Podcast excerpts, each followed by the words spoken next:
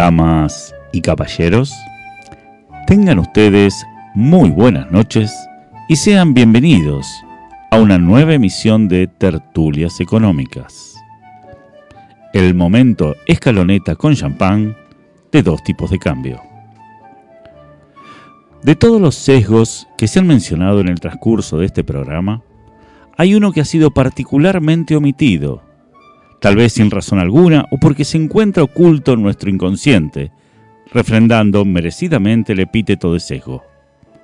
Nos referimos a la falacia del experto, que consiste en asignarle a un especialista en una materia influencia sobre lo que acontece respecto a dicha materia. Es por ello que hoy les exponemos la siguiente frase, con la finalidad de dejarlos bajo un manto de reflexión taciturna. Tanto depende la economía de los economistas como el clima de los meteorólogos. Sam Puede fallar. Convertibles en especias. Así empezamos. Dos tipos de cambio.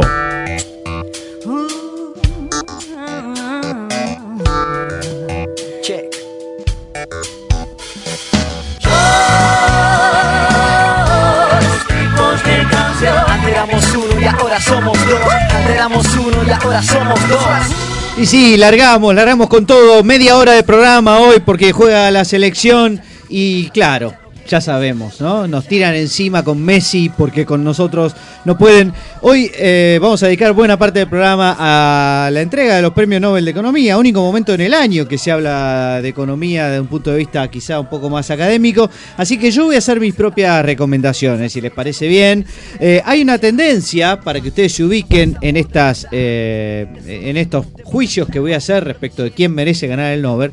Decía, hay una tendencia en la entrega de los Nobel que consiste en reducir los premios hacia aquellos que hacen grandes teorías o, digamos, eh, afirmaciones demasiado generales o demasiado complejas y se entregan más los premios a aquellos que descubren cosas más pequeñas, minimalistas, ¿no? Que hacen, digamos, al, casi al, al día a día, si ustedes quieren. ¿Por qué? Ustedes se preguntarán, la respuesta es porque así es más fácil tener razón, ¿no es cierto? Cuando uno investiga, por ejemplo, las propiedades de, qué sé yo, de, un shampoo, bueno, es más fácil eh, darse cuenta de alguna de sus propiedades en un shampoo que hacer una afirmación sobre todos los shampoos del mundo, por ejemplo, ese tipo de cosas.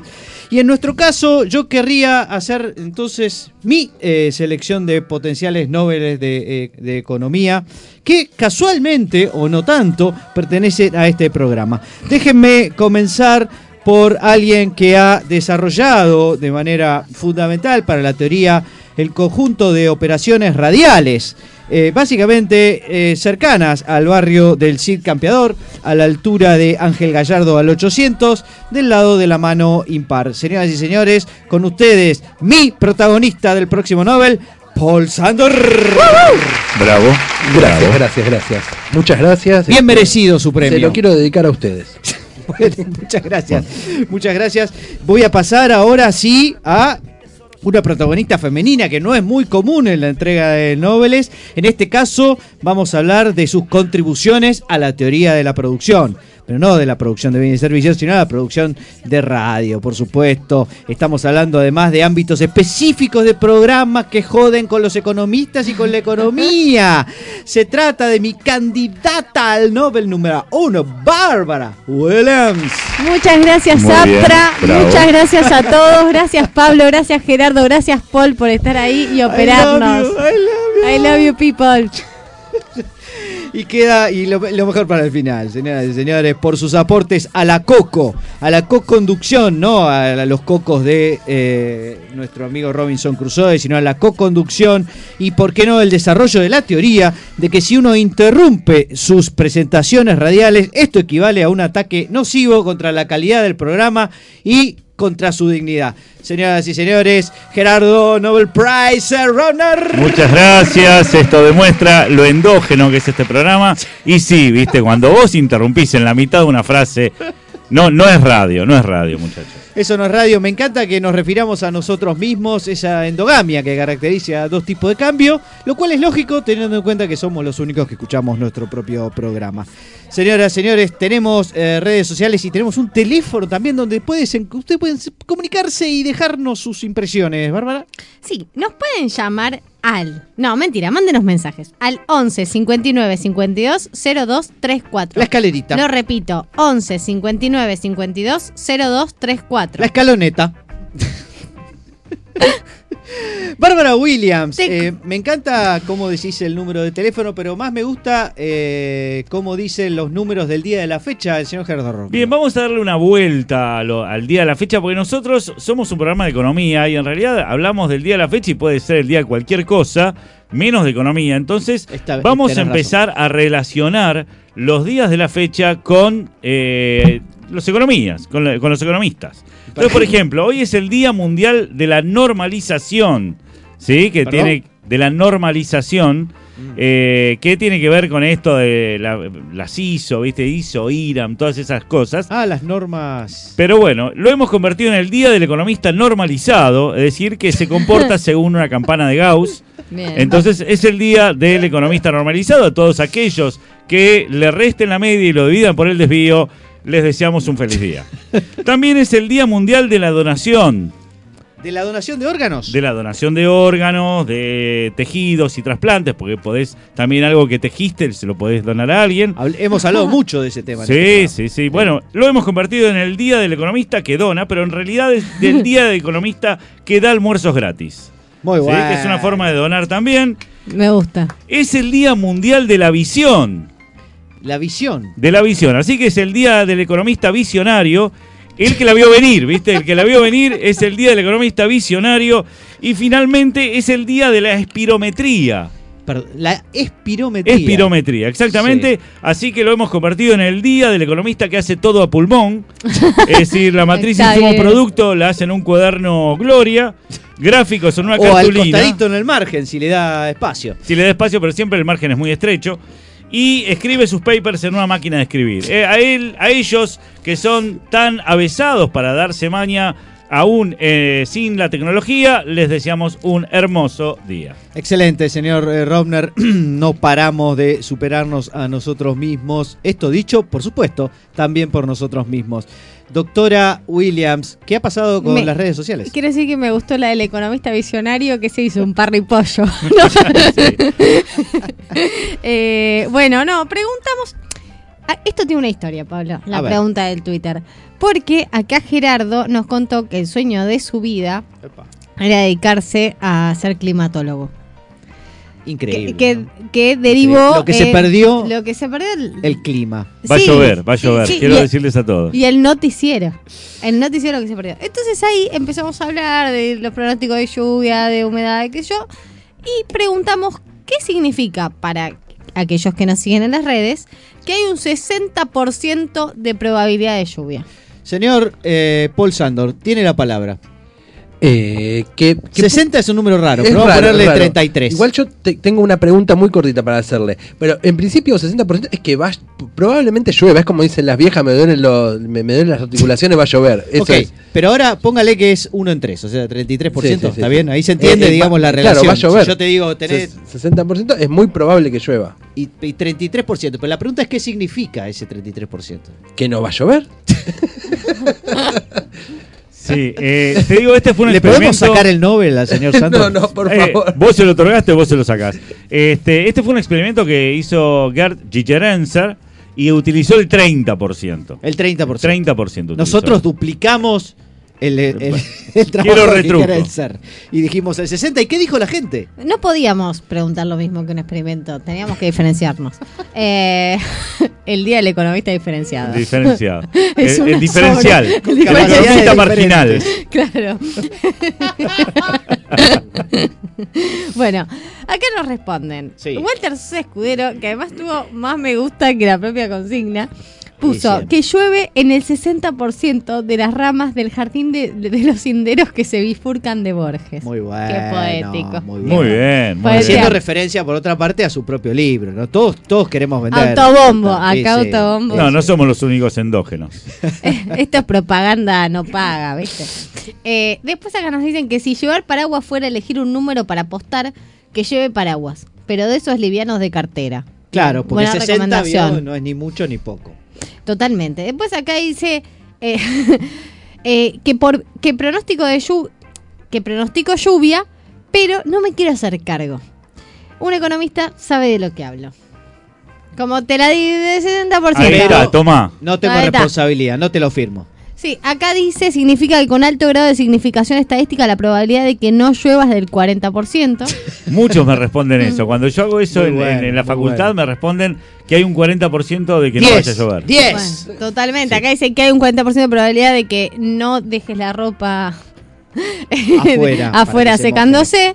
Que si salgo a caminar lloverá en 6 cuadras de cada 10. Muy buena. esa, me gustó. bárbaro. Esa me gustó. Esa, esa me gustó. De, uh, acá, bueno, este me parece el mejor de todos. Depende de cómo esté el clima, lloverá. y bueno, y así. Bueno, eh, voy a agregar algunas de las respuestas que le hicieron a Gigerenser, que no se le ocurrió a ninguno de nuestros seguidores, quiero decir, por otra parte, que es que el 60% de los que climatólogos dice que va a llover, mientras que el resto dice que no. Otros que contestaron que eh, va a llover en el 60% del territorio al cual se refiere ese cálculo. Y eh, bueno, y cosas por el estilo. Todas barrabasadas. Señor Gerardo Romner, protoclimatólogo, va a explicar qué significa. Sí, ese meteorólogo 60%. me gusta que me digan más que Pero climatólogo proto, es pero proto. proto. Sí, sí, siempre proto. Yo todo lo- te lo digo protamente. Eh, bien, otra de las, de las respuestas que tenía Ginger Answer es que eh, de cada 10 nubes hay 6 que Van a eh, tirar son negras. Sí.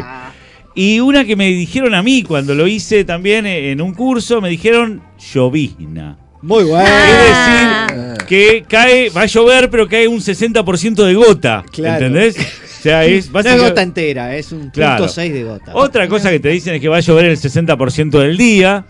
Mm. Claro, o sea, del 24 horas el 60%, o sea, más o menos 13, ca- 15 horas. Exactamente. ¿Y cuál es la verdadera respuesta, señor Robner? Señor Bueno, que dadas las condiciones meteorológicas Sí. ah, pasadas, recientes y actuales, existe, ha llovido el 60% de las veces. de esos días. De esos días, con esas condiciones de humedad, temperatura, presión, etcétera. Excelente. Bueno, ya saben qué contestar para la bien. próxima y arruinar el experimento de todo economista que lo quiera hacer. Mientras tanto, yo quiero contarles que tengo mi tuitero de la semana y eh, no puedo evitar que sea Walter Sosa Escudero. Lo lamento. Me encanta, me encanta. Sí, bueno, pero digo, ¿no? Ya uno se repite, hemos hablado de Walter recién, es un gran amigo, lo queremos mucho.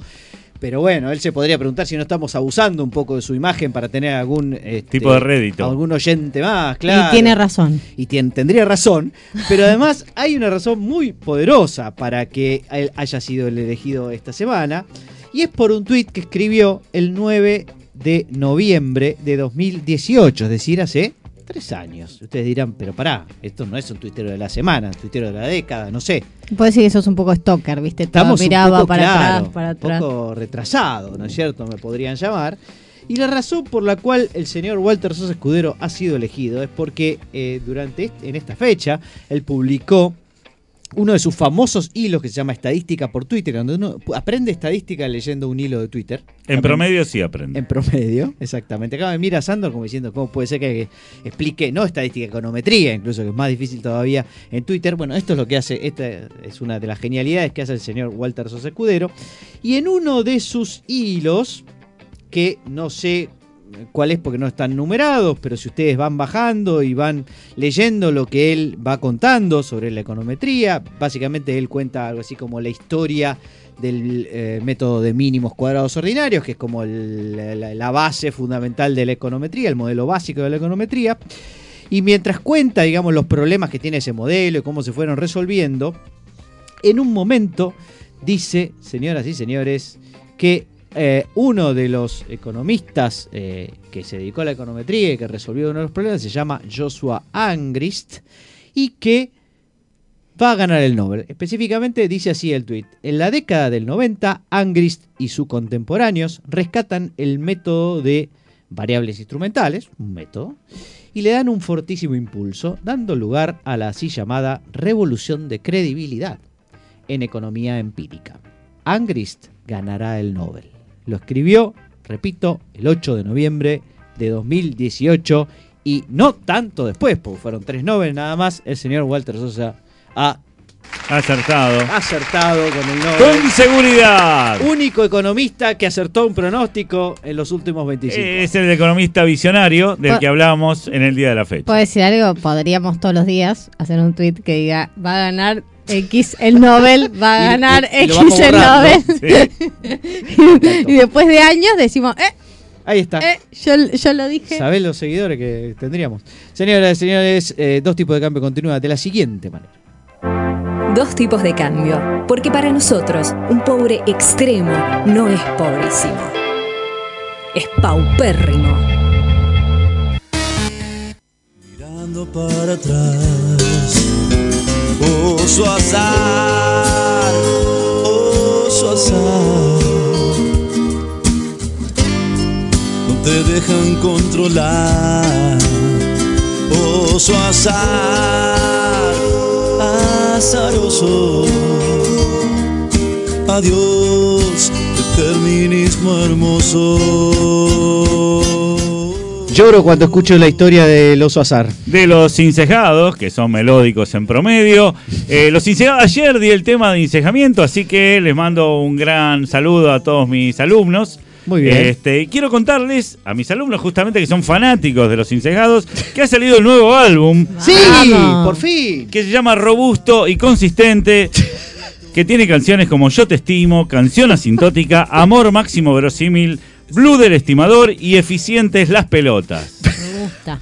Bien, señores, ¿qué tema tendremos hoy? Vieron que nos encantan las historias en las que el, el más humilde le gana al poderoso. Sí. Nos encantan, desde. David y Goliat Yo- en adelante. En Netflix pongo siempre, busco, ¿no? A ver qué películas hay en Netflix que tienen que ver Eh, por ejemplo, una que le gana un, uno, un pobre a un rico, por ejemplo. Por ejemplo, Billions. No, justo no. No, esa no. Who Pero want to be a millionaire?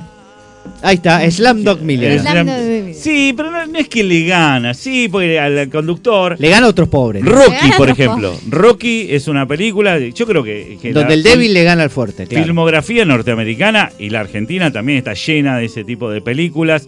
El informe Pelícano podría hacerle, podría una pobre periodista que termina ganándole al poder. Sí, este Campeones, que es un equipo de básquet de, de un- Erin Brockovich.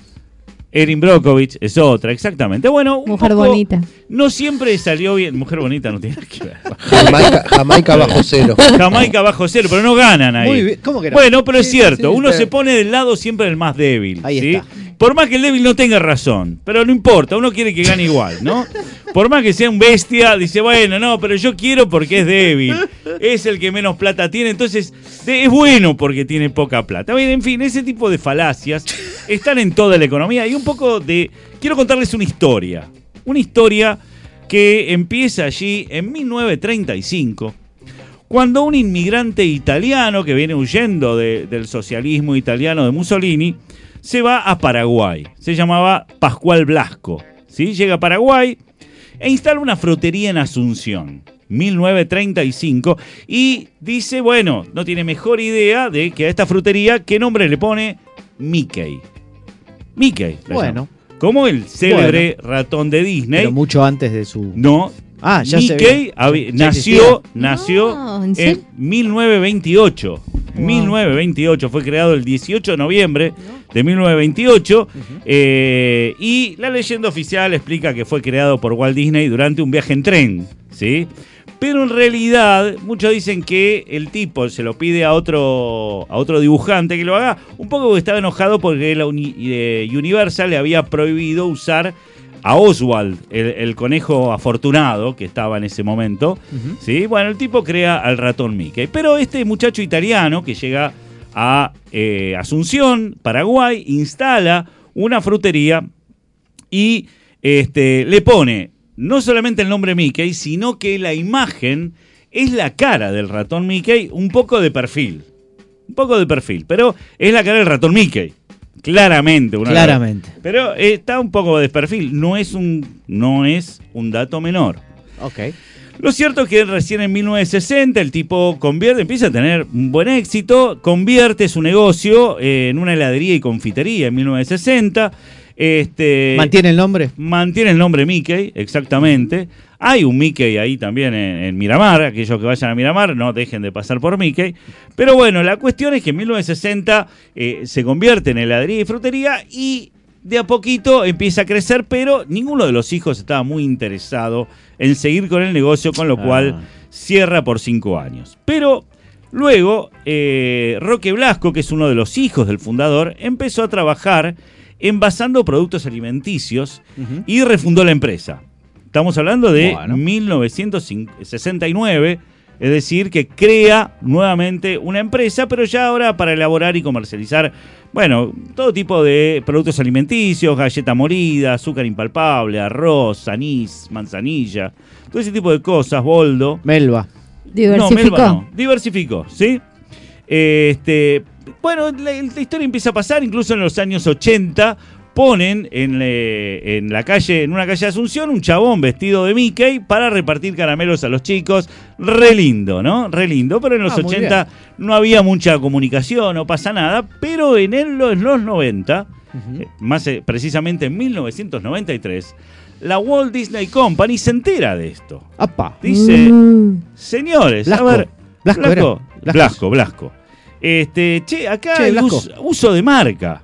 Y Ahí le está, hace ahí un está. juicio, Sí. le hace un juicio a Mickey SRL. No. Sí, Estoy a favor de Disney en esta. eh, muy bien, muy bien. Bueno, hay un juicio millonario que tiene una demanda administrativa, llega a la Corte Suprema de Paraguay. A la pelota. ¿sí? Y hay un montón de cosas en el medio, obviamente, pero ¿cómo- qué, qué termina diciendo? A ver, ¿ustedes qué dicen que terminó este, dictaminando la Corte Suprema en tres instancias distintas, ¿eh? En Asunción. En Asunción. Bueno, una primera pregunta que uno debe hacerse es si no eran parciales eh, nacionalmente hablando, es decir, si no favorecían Bueno, ¿no? a sus ciudadanos. por el resultado te diría que no.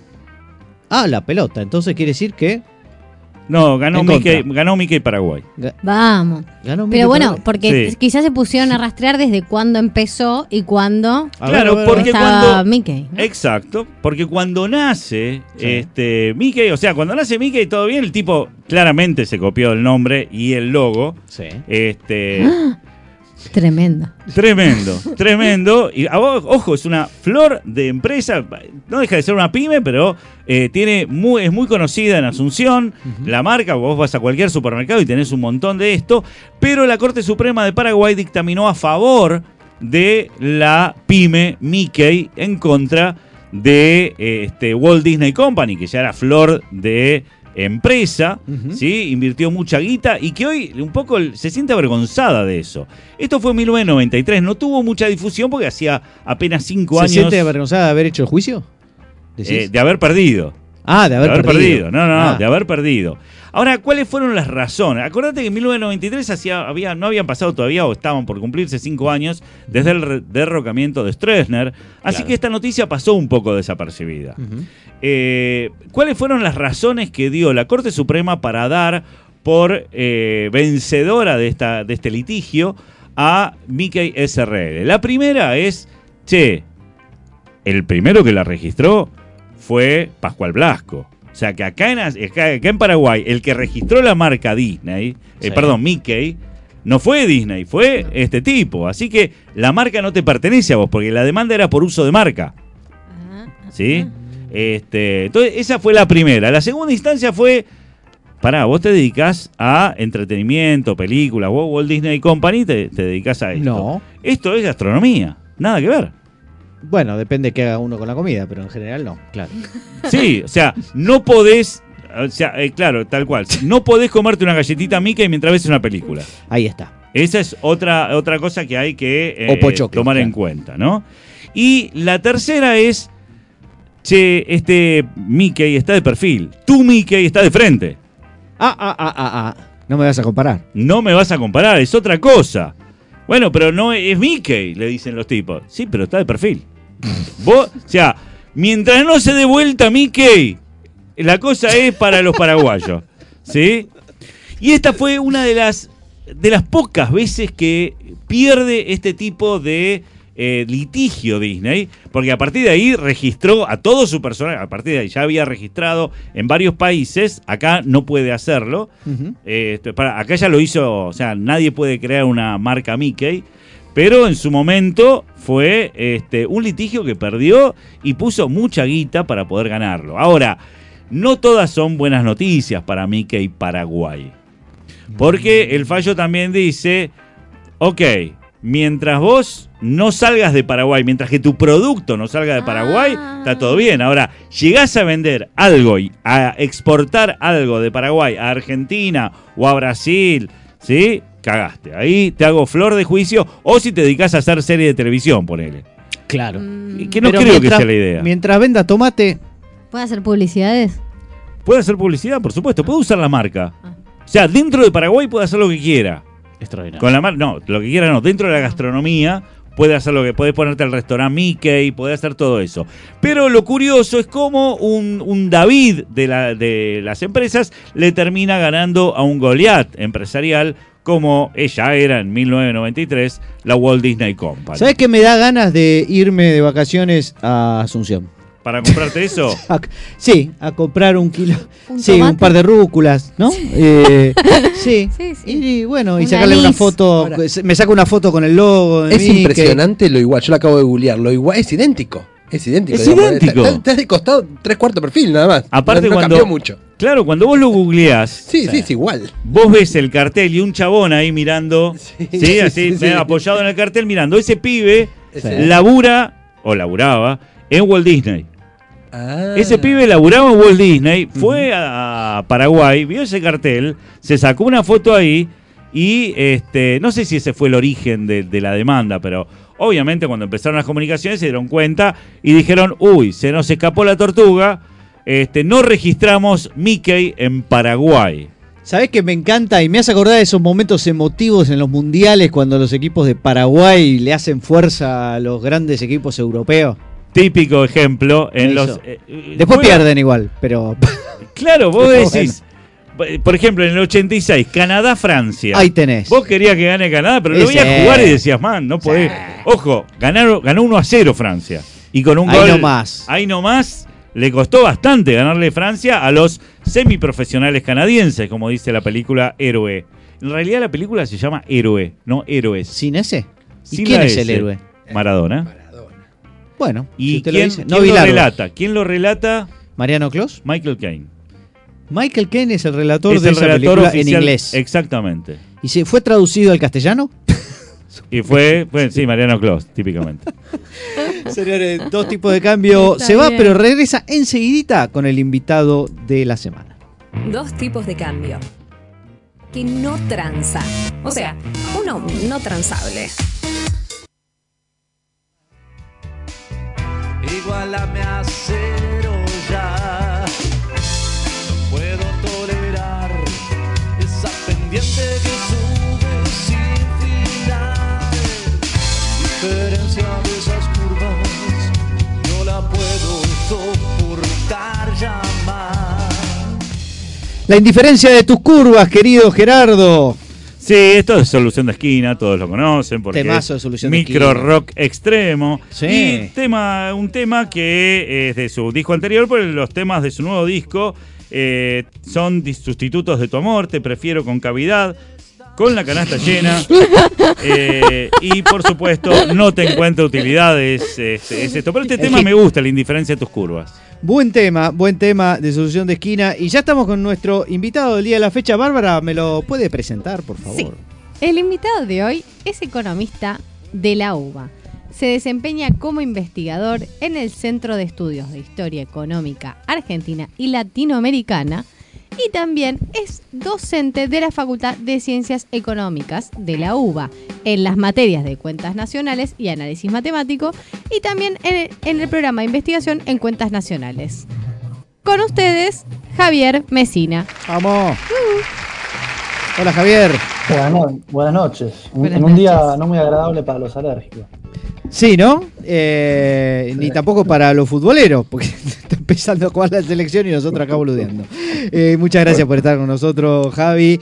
Eh, tus intereses, bueno, son raros por las materias que, que estás, pero uno de los temas que creo yo eh, son recurrentes en tus intereses, sos una persona joven, ¿qué edad tenés? ¿Cuánto, cuánto pensás que tengo? Eh, 11. No, no te- soy malísimo para la edad, decime vos. ¿Cuánto? 20, 30, no sé, 25. No tengo idea, en serio. Sí. Sí. ¿Sí que? Eh, ¿Cuánto? 11. 15. co- como Mirta Legrand, como Mirta Legrand. No va a caray. No importa, es un muchacho joven porque yo lo he tenido de alumno no hace tanto, así que anduvo ahí por la facultad. ¿Y, y te interesa la historia económica fundamentalmente, Javier? Sí, siempre me interesó desde muy chico. Yo de, de cuando iba a la secundaria me acuerdo que me escapaba a veces y iba a veces a seminario de la facultad, tenía esa obsesión. Yo No llegué puedo a la economía por el libro de Aldo Ferrer, la economía argentina. Mirá vos. Sí. Y decime, de esos eh, clásicos, digamos, que uno lee, digamos, cuando está Sí. en la Facultad de Historia Económica, de economistas argentinos, digamos, del pasado, ¿tenés alguno que, de- de- digamos, le tengas más, más aprecio, que consideres que fue más fundamental para el análisis de la economía argentina? Y bueno, Aldo Ferrer, en sus comienzos, bueno, te decía, yo lo quería conocer y lo conocí, por suerte. Llegaste a tiempo, porque después ah, falleció, ¿no? Antes de empezar la carrera, yo estaba en el colegio y tenía la obsesión de que lo quería conocer y lo pude conocer. Mirá vos. Eh, A través de Marcelo Rougier, supongo. No, no, no, buscando una vez un seminario en la facultad y fui, me fui al colegio y fui a verlo. y. Te mandaste, como si fuera, claro, una estrella Sí, de cine. no, yo- yo- Le pediste un autógrafo. Con, los libros, claro, y le, le- le dije, Aldo, firmame todo, no sé qué, charlando. ¿Y qué querés ser? O sea, ¿a dónde apuntás? ¿Qué quiero hacer? ¿Tenés eh, algún bueno. objetivo como economista o historiador económico? Y por lo general no, sí, la, la verdad que mi, mi primera, lo, lo- que empecé antes de la carrera, mi, preocupación siempre fue la Argentina, digamos, porque habiendo sido un país con, indicadores sociales muy favorables, no, hasta hace, bueno, 30, 40 años, ¿por qué había, había empeorado tanto? Por eso me surgió la obsesión por la historia económica, no para dedicarme a la historia económica en sí, sino para poder entender el presente, que, hasta el día de hoy es bastante frustrante, y, uno cuando ve tantos amigos o gente que se está yendo, o, bueno, y, y me viene todavía hasta de esa obsesión de, bueno, ¿por qué no, no, no podemos, habiendo tenido un pasado tan glorioso, que uno, uno- algunos dicen hace 80 años, otros dicen hace 30. te, eh, te iba a preguntar eso. ¿Cuál, ¿Cuál de los periodos de la economía argentina que estudiaste o que conocés te pareció más interesante, más valioso, más... No sé, Eh, querrías tenerlo hoy? O sea, yo me conformo con, no, no sé, me puedo conformar, pero, pero hace medio siglo, digamos, podemos decir que la economía argentina tenía indicadores bastante positivos, la pobreza era menor al 10%, había pleno empleo, eh, no, no era, bueno, yo no, no viví eso de que Argentina, digamos, de, de que ver tanta gente en la calle, capaz vos lo viviste, eso de que, que nos acostumbramos los jóvenes Sí, sí. a ver eso, y, y no debería ser así, ¿no? Y otra de las obsesiones que, que llegué de, de- de en parte también a, eh, por Aldo Ferrer fue a, a Juan Zurril, que bueno, es uno de los temas que te, te propuse comentar hoy. Que Sí, sí, sí, sí.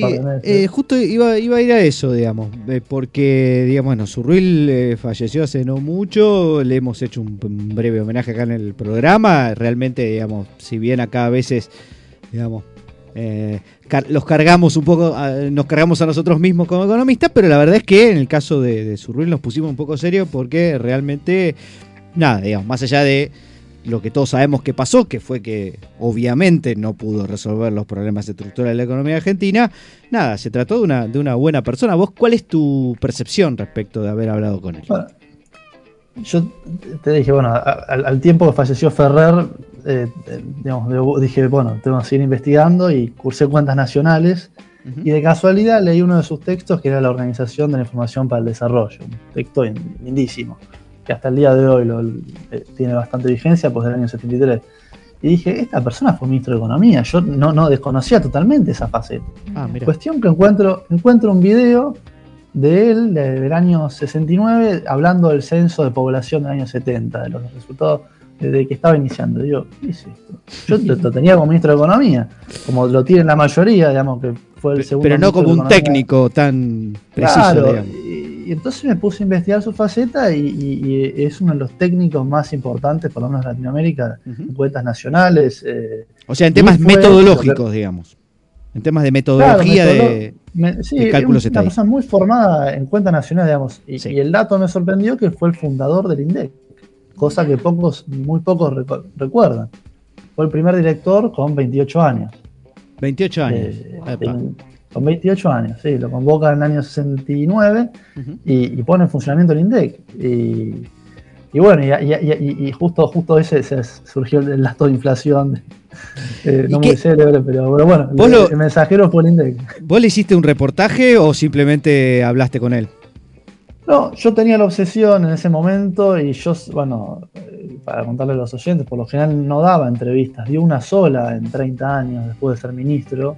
Eh, Estaba como escondido, una- ¿no? Digamos, una- estaba como- una hace po- Claro, y dio una hace poco, hace 2018 creo que fue, que fue la segunda que dio, era, digamos, entiendo, bastante limitado en eso, eh, que la dio casualmente con dos que hoy son ministros. no voy a decir los nombres.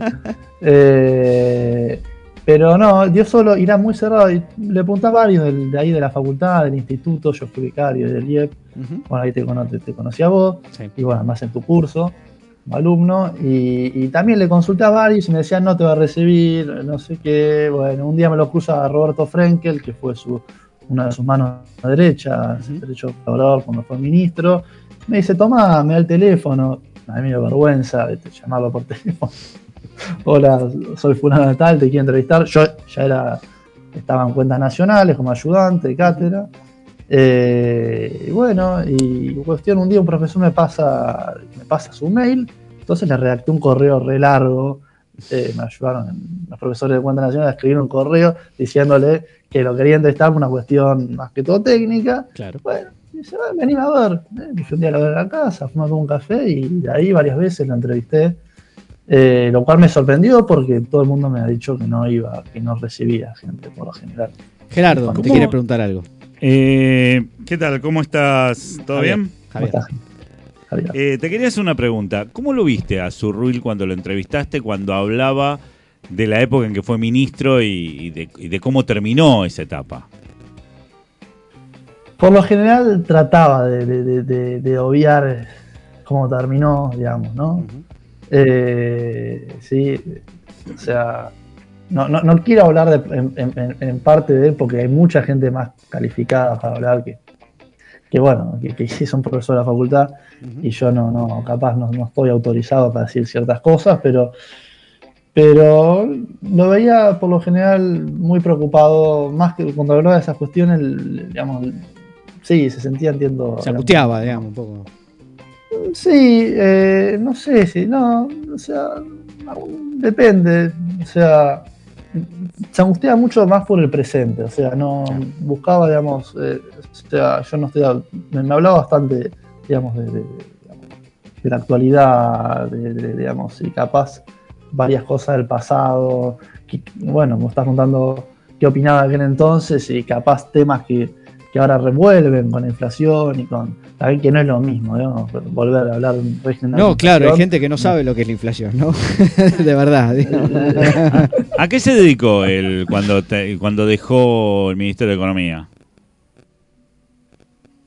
Eh, bueno, no, no, no quiero, no quiero, no quiero, no quiero, porque tampoco soy un biógrafo de él, pero No, está bien, está bien. eh, Pero, eh, pero- esto es curioso. Frenkel, Frenkel dice cuando se, se retiró, entiendo como que no, no, no quedó bastante, no, no quedó, o sea, no. en- Frenkel dice como que se retiró.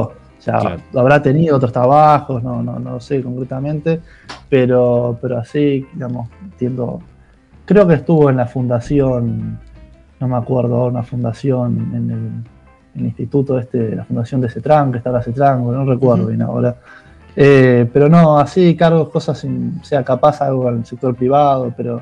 Claro, no fue a, dar- a conferencias sobre cómo solucionar hiperinflaciones en otros países, No, como han hecho otros no. ministros que, que- que van afuera a dar cátedra de lo que no pudieron solucionar acá. Él se No. quedó guardadito y dijo, maestro, la Ahora verdad, me dedico a la odontología. me Fue, dedico fue- a la fue muy limitado. Pero no, pero Gerardo, yo por lo general traté más su faceta, aparte de ministro de Economía, que es por lo general le interesaban a todos, su otra faceta, eh, que, que- que hasta le insisto, digamos, de, La- técnica, de técnico, de, de técnico en el Estado, digamos, de, cuentas nacionales. O sea, eh, hace poco, bueno, yo le, le comentaba a Pablo el otro día, vieron la frase esta de Simon Kuznets cuando, asume- cuando gana el premio Nobel en el año 71, Ujú. vieron que dice, hay cuatro tipos de países, sub- eh, desarrollados, en vía de desarrollo, Japón y Argentina. Sí.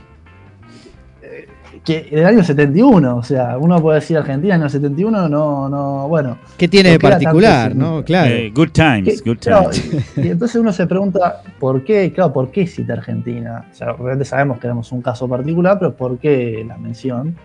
Eh, curiosamente, esto me recuerdo, me lo, me lo contó, eh, él había trabajado, Kuznets estuvo en la Argentina en el año 65, esto pocos lo saben, y porque no sé si recuerdan cuando estaba el plan este de, de Kennedy, de, de la Alianza para el Progreso, bueno, varias universidades, en este caso Harvard, asesoraron a los diversos gobiernos latinoamericanos. Bueno, cuestión que en este caso Harvard asesoró al Consejo Nacional de Desarrollo, que para los jóvenes capaz no saben, pero en esa época con- CONADE era como, después del cargo de ministro de Economía, el ser secretario general del CONADE era el segundo o tercer puesto de relevancia en los 60 y en los 70. Ujú.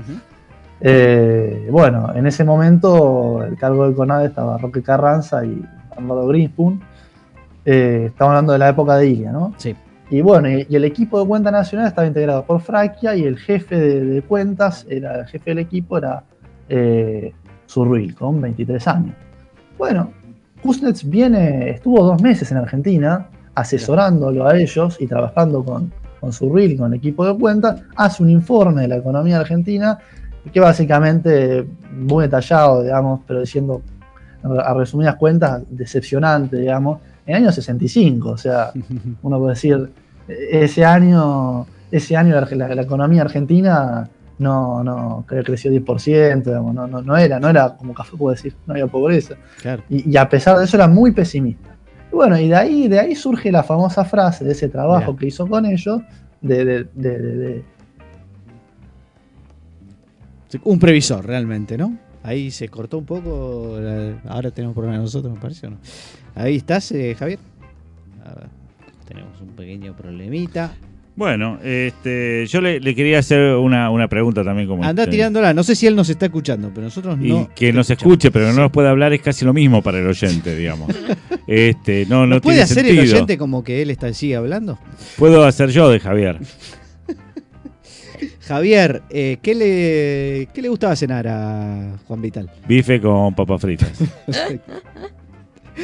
Bueno, se nos ha cortado la comunicación, pero la verdad es que fue a último momento, así que no vamos a... eh, Sí, lo que pasa es que nosotros tenemos un mecanismo. Cuando llega a las menos cuarto o algo así, este, cortamos. Pero todavía no llegó a las menos cuarto. automático. Bueno, se fue a ver el partido, está muy bien. Bueno, no, uh, tuvimos un problemita. Igual le agradecemos a Javier un montonazo. Te mandamos un gran abrazo si nos estás escuchando por radio, por este, digamos, e- extrasensorialmente. Ahí estamos, está entrando de nuevo solamente para saludar. eh, Javi, eh, se cortó, pero te agradecemos un montón haber estado en el programa. ¿Estás ahí? ¿Estás ahí? Bueno, vamos a cerrar.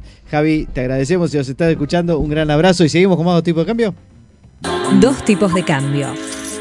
Dos a los que no les queda otra opción que creer en el libre albedrío. Jessica, se te ve el recuadrado.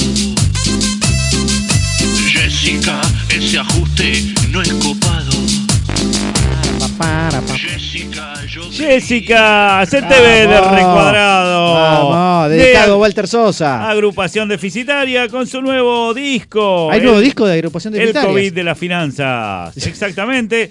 Que tiene temas como Todo sube, Finanzas impúdicas, Defolteados por error y Vulnerados por tu mano invisible. Me encantan los temas de agrupación deficitaria y sobre todo Jessica. Eh, tengo tema, profe. As usual. Tema- Tema 1, tema 2. Tema 1, tema 2. Mi tema de hoy es el Nobel, por supuesto. Vamos a hablar un poquitito del Nobel muy rápidamente.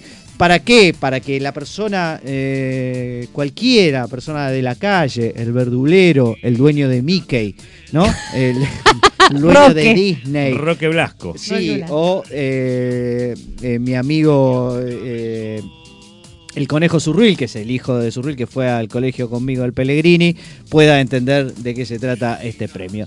¿De qué se trata el Premio Nobel de Economía de este año? Es un Nobel para el análisis empírico, vamos a decirlo así, es decir, no es un Nobel a la teoría, hemos dicho que eh, la entrega de premios se ha circunscrito cada vez más a cuestiones más bien empíricas y más bien minimalistas, más pequeñas que a grandes teorías, ¿no? Antes, ¿quién ganaba el Nobel? Y Friedman, sé yo, ¡ah! Solo, ¡ah! bueno, viste, los grandes popes de la economía eran los campeones mundiales de los premios Nobel, pero en este caso, y cada vez más, los premios Nobel primero se, eh, se tienden a dar a aquellos que hacen análisis empírico, segundo, se tienden a dar a aquellos que hacen análisis empíricos específicos, más bien chiquitos, y tercero, se tienden a dar a muchos economistas al mismo tiempo, o sea, se reparte, no es uno solo. Así que esa es la nueva tendencia, cada vez se reparten más premios por razones más raras, así que en cualquier momento, como decíamos al principio del programa, nos podrá tocar a nosotros. ¿Cómo se financia eh, los premios Nobel? Porque Bueno, este porque el Premio Nobel de Economía sabemos que no es un Premio Nobel Ah, originalmente de- debido a Alfred, sino que el Banco de Suecia. es el Banco de Suecia que financia un premio que no era Nobel, pero le ponemos Nobel. Porque,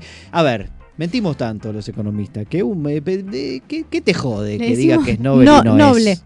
En realidad es noble. pero- Es una especie de Ig Nobel, el de economía, pero ahí está. De todos modos, estamos contentos relativamente con este premio porque fue dado a tres eh, economistas que han hecho un aporte interesante. Voy a, vamos a tratar de explicarlo brevemente. Los tres ganadores son, el primero es The Winning Card. Es David Card el que ganó el eh, Nobel, quizá el más eh, conocido de los tres. El segundo se llama Joshua Angrist, que lo mencionamos porque el señor Walter Sosa anticipó el premio. Y el tercero es el famoso The Other Guy. No sé si vieron. Seinfeld. Seinfeld. Es ese que nadie conoce, ¿no? ¿Vieron? Era que los, los tres, los tres este, tenores. Los tres tenores ¿Quiénes eran? eran Pavarotti. Pavarotti, eh, Plácido Domingo, Plácido Domingo, and the Other Guy. and the Other Guy. Exactamente. Bueno, el José tercero Carreras, ¿no? Era el es The. Other Guy, que era The José. Carreras. El José Carreras de este trío se llama Guido Invens y nadie lo conoce, yo tampoco lo conocí. Así que vamos a hablar un cachitito de el señor Card, que creo yo es el más interesante de lo que voy a contar. David Card se eh, puso a estudiar una afirmación que era obvia para todos, que es la siguiente. Si yo le digo, señor Paul Sandor, que eh, usted es ¿Cómo como no? nuestro Soy- conejillo. Soy el pueblo. Soy la voz Usted del es como pueblo. el pueblo, sí. sí. Ponele. Sí, Ponele. una especie de El pueblo. bruto, el bruto. Es, la- es la- es nuestra bestia eh, pop. Sí. Cuando queremos saber qué opina el vulgo, Está bien, está bien. Te queremos, Usted- un día los voy a invitar a mi programa y los voy a caminar, los voy a pasear así. eh, con música, Nos claro. encantaría, nos ahí está, encantaría. ahí está, yo no sé nada de música. Bueno, señor Paul Sandor, si Sí. yo le digo que voy a aumentar mucho el salario mínimo, pero mucho, mucho, Sí. mucho, mucho, mucho, mucho, Sí. y después le pregunto qué va a pasar con el empleo de los McDonald's, qué va a pasar con el empleo de las pequeñas y medianas empresas y en aquellos que tienen empleos de baja calidad o que son jóvenes. ¿Usted qué diría? ¿Que el empleo en esos eh, ámbitos va a aumentar o va a disminuir lo que se aumenta fuertemente el salario mínimo? Y va- ¿Se entiende va- la pregunta, Sí, no? sí, sí, va a disminuir. Va a disminuir, muy bien, Bien, el, se- bien. el señor Paul Sanders, el Ah, neoclásico, ah, el ortodoxo, muy bien, neoclásico. Pues no, No, pues no. Bueno, no, lo que dice el señor Paul Sanders es intuitivamente razonable, porque uno lo primero que piensa es, y flaco, Claro, no mucho pagar. costos, las empresas van a decir, la, la verdad lo hago yo, qué sé yo, no sé, no voy a contratar más Correte. por este, correte que lo hago yo. y el problema es que cuando uno busca empíricamente estos resultados, que es lo que hizo David Card, resulta que no encontró ese resultado. Y lo que encontró, siempre a nivel agregado, por supuesto, no en una sola empresa en particular, sino agregado, es que en realidad los eh, aumentos de los salarios no reflejaban una caída del empleo, ni siquiera el empleo joven o el empleo específico de bajos salarios.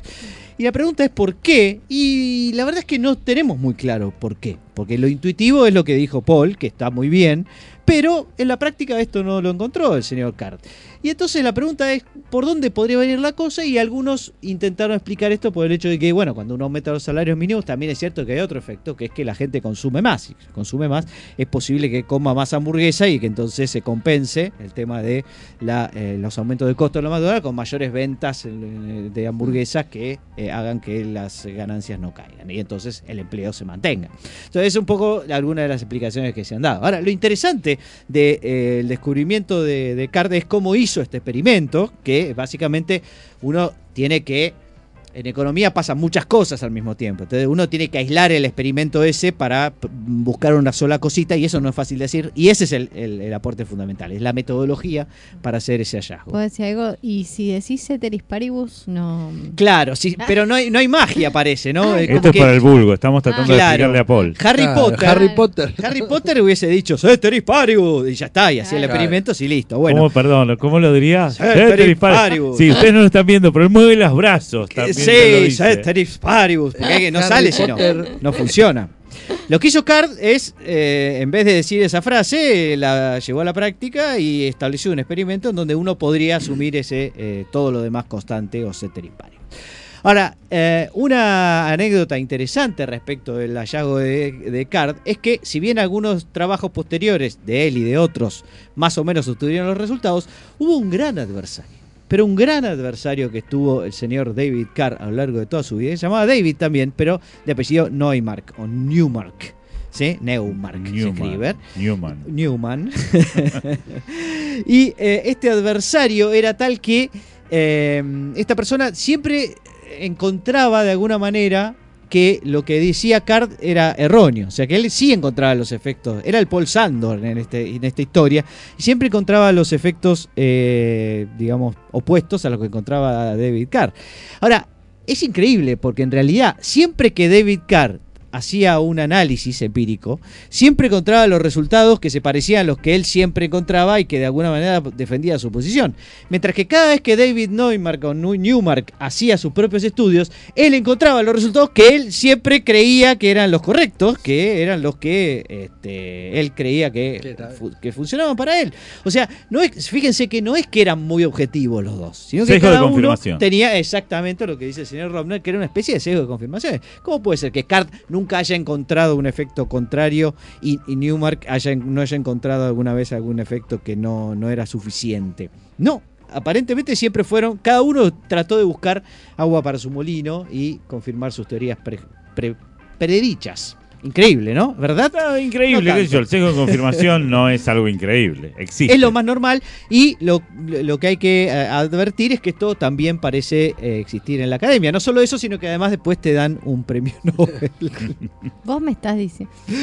Pará, pará, pará, pará. Pará, Vos me pará, estás diciendo. Y efectivamente, así que me parece un buen, eh, un, un buen ejemplo de cómo a veces uno tiene que ponerse eh, en guardia ante estos, eh, estos hallazgos, ¿no?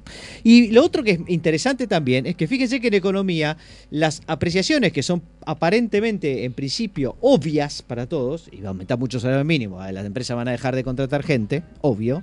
Bueno, resulta que después empíricamente no es tanto. Entonces vos lees un manual de microeconomía y el manual de microeconomía todo el tiempo te está diciendo que pasa eso, lo que dice el señor Paul Sandor. O sea que el señor Paul Sandor escribió los manuales de microeconomía. microeconomía. Correcto.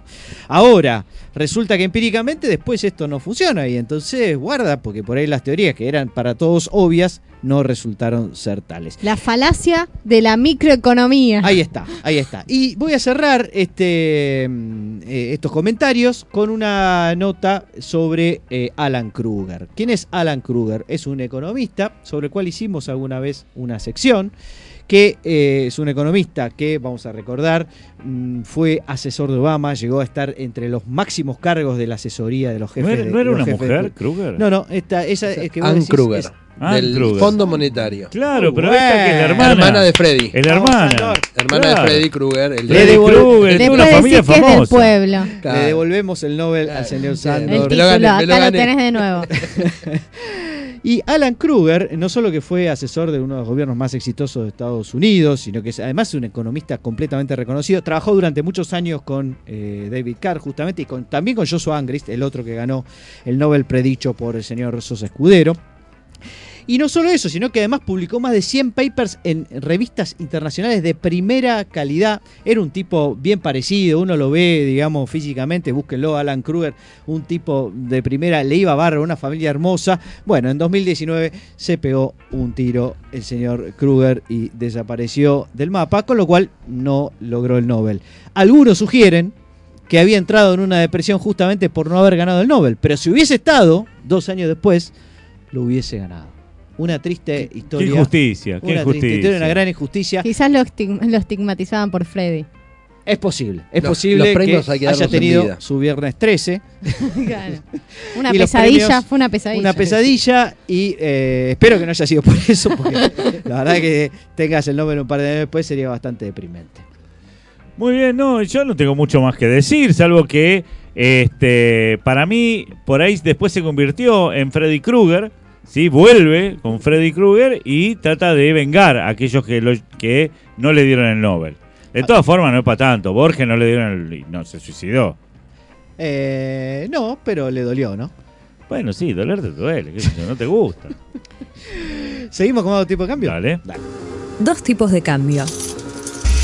Cambiando viejas leyendas por nuevos mitos.